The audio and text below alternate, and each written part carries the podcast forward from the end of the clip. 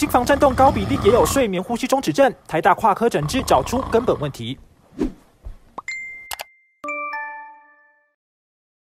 心房颤动不只是心脏科的问题，心脏跳动时，心房与心室协调运作，把送进心脏的血液输出至肺动脉及主动脉，再到全身。当心房颤动发生时，心房失去节律而快速震颤，部分血液出不去，容易停滞在心房内形成血栓。若跑到脑部，就会中风，不得不慎。心房颤动的病人，我们第一个很注意的就是要给他吃抗凝血剂去预防中风。大概有百分之三十的病人其实是完全没有症状，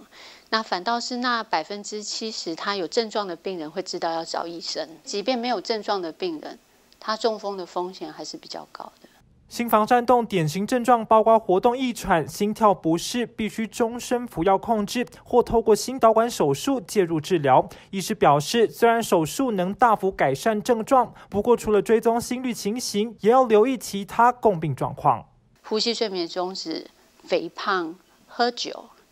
其实就是现在知道跟心房会诱发心房颤动的呃点，其实是蛮多的。那如果说这个病人有这个问题，你不去处理，那一直去做心脏的电烧，那这样子它当然复发率会高，因为它根本的原因根本就没有去处理。台大医院心脏内科成立团队，整合胸腔内科、复健科、神经科、影像科、肠胃科等医师，为病人追踪治疗，找出高血压等心血管疾病以外的根本问题。我们发现这些心房颤动病人有非常高的比例有呼吸睡眠中止的问题，所以胸腔科医师他必须要帮我们确诊，然后如果确诊成功，他还需要帮忙我们去治疗以及追踪这些病人。复健科医师啊，专门在管心脏复健这一块。神经科医师，因为其实现在也知道心房颤动不好好治疗，其实他们的认知功能其实是会比较差的。很严重的胃酸逆流，其实也会跟心房颤动有关系。